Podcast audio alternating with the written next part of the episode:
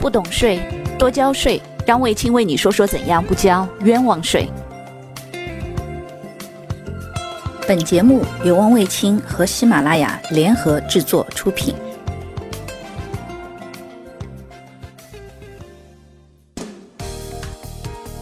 各位朋友，大家好，嗯，我是卫青，来跟大家说说卫青说税。这一期呢，我们盘点一下世界上各种奇葩的税种。很多人都说：“哎呀，我们中国的税，税负的收入，你看，在全球可能什么排名前二名啊、第二名之类的。”那这里头，其实真正的来说，中国的税现在也就是十八个税种。虽然说可能说整体的税负来讲，对于我们现在的经济状况可能是略微有点重，但是呢，真正的如果说各种奇葩的税种，中国还真的很少，或者说几乎没有。我们现在跟大家盘点一下世界上。一些比较有意思、很好玩的奇葩税，比如说委内瑞拉，他们的那个曼克蒂亚机场为了保护乘客的健康，开设了一种奇葩的税种，叫呼吸税。这个委内瑞拉的呼吸税是怎么样的呢？他们在机场大楼安装空调系统，通过臭氧为乘客们提供空气净化服务，因此呢，开设了这样一个奇葩的税种，就叫呼吸税。实际上。在飞机的费用当中附加了一个，因为它大楼安装空调系统，所增加了一笔费嘛，所以呢被俗称为呼吸税。哎，这跟我们国家那个把增值税说成馒头税和把那个个人所得税说成月饼税，呃，有点异曲同工。接下来我们的隔壁邻居日本，当然这个税呢，目前据我所知还没有交，但是呢，日本著名的经济学家森永卓郎率先提出说，哎，在日本要征收帅哥税。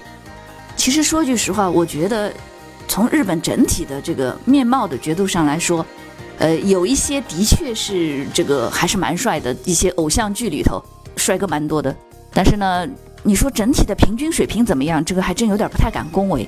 但是呢，这个经济学家提出说，为了解决丑男结婚难的这个问题，要对帅哥征税。具体的内容呢是说，将帅哥的所得税翻番。相貌不占优势的人所得税减少一至两成，是否为帅哥的评审工作由不持偏见的女性裁决。但是我觉得可能女人看帅哥的时候也是各花入各眼的，对吧？而目前呢，日本最高的这个个人所得税的这个税收的征收率呢为百分之四十。按照森永这位这个先生的提议呢，高收入者的那个帅哥就必须交纳百分之八十的这个个人所得税，税率为百分之八十的个人所得税。呃，交不交不知道，但是这个提案当时真的让很多人这个哄堂大笑。好，那么讲完这个以后呢，丹麦的税务委员会更提出了一个非常奇葩的税种。他们认为说，一头牛平均每年因为打嗝、放屁会排放四吨的甲烷，而在同样的时间里，一辆车的排放量仅为两点七吨的二氧化碳。因此呢，他们呢就觉得说，应该要向它征收一些税。就出台了一个说，向每头牛征收十八美元的胀气税，其实也就是俗称的放屁税，有意思吗？好，接下来呢，比利时人呢这边又出台了一个非常奇葩的叫改名税，怎么说呢？比利时的父母想要给孩子们改名字，需要交一笔二百比利时法郎的改名税。这个时候，中国网友就调侃说：“哎呦，还好中国改名字不征税，我们这种做父母的瞬间就觉得，哎呀，幸福倍增。”在英国，胖子不但活得比较辛苦，死了也不得安宁。为什么呢？在英国的伯明翰市明确规定，装尸体的棺材标准宽度为二十三英寸，凡是超过这个宽度的都要缴税。也就是说，胖子在死前如果不减肥的话，死后还要多交税，呃，真是让人死都死不起啊！好了，阿联酋的男人呢，就比别的地方的男人呢，这个税负成本高了。为什么呢？阿联酋男人结婚的时候呢，要给女方的家里送上巨额的彩礼，这个无力支付的男人呢，很多只好这个另辟蹊径，说我们干脆娶不娶本国的女子了，我们娶外国女子为妻。那么政府呢，为了保证本国的女子能够嫁出去，控制这一行为呢？规定了一笔数额不菲的叫外国新娘税，奇葩吧？这个我觉得在中国可能是不太容易挣到这笔税了。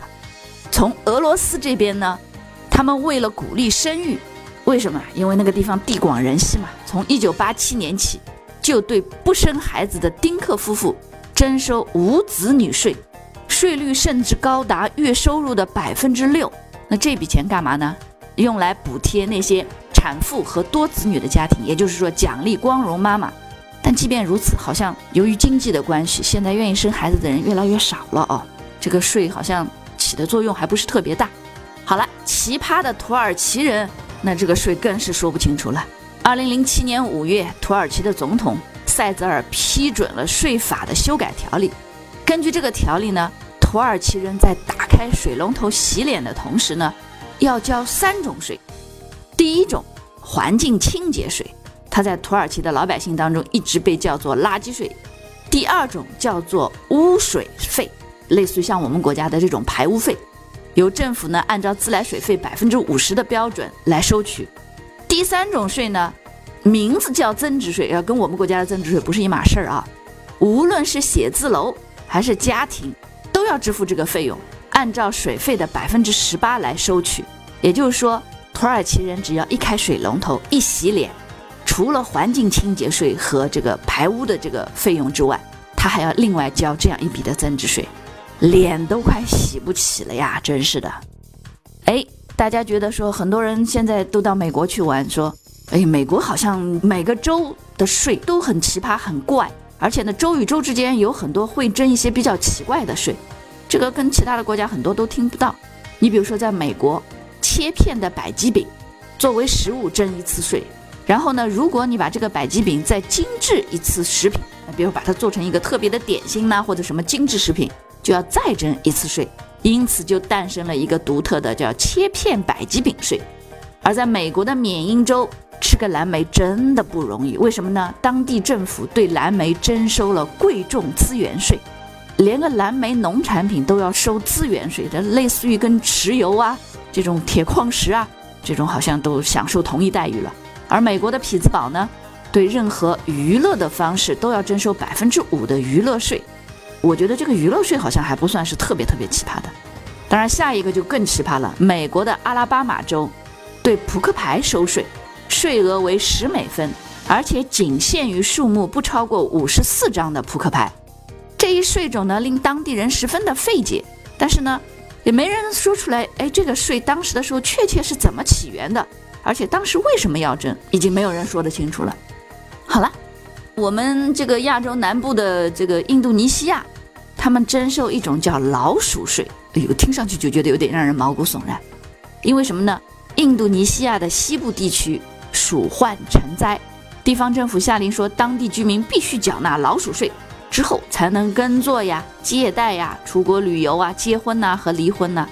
当地的法律规定。每种一公顷稻田要交七十五只老鼠，即使结婚或者离婚，也要交五十只老鼠才能批准，而且老鼠死活不限。这一点我觉得在很多地方都没有听说，就是到底是整只的老鼠呢，还是老鼠的尾巴呢？这点现在说不清楚。在英国呢，刚刚说除了死了不容易，英国的医疗协会向政府建议说，对。馅饼、汉堡、牛油、奶油和肉制品等，开征百分之十七点五的肥胖税。该协会认为，正是因为我们现在的饮食结构，导致了很多人都吃这种速食的垃圾食品。那么这种垃圾食品呢，因为它的受欢迎程度比较高，因此呢，使很多的食品的制造商呢，都大量的制造这样的食品。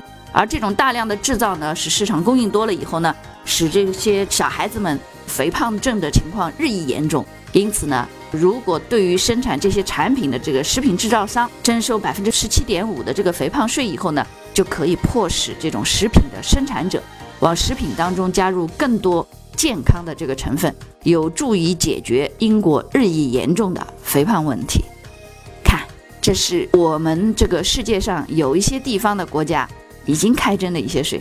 当然，还有一些并不是真的开征啊。你比如说这个帅哥税，说到现在以后也并没有开征。当然，包括还有那个时候，大家知道这个美国啊，这个欧洲啊，次贷危机的时候呢，巴菲特曾经向政府说，哎，提出开征富人税。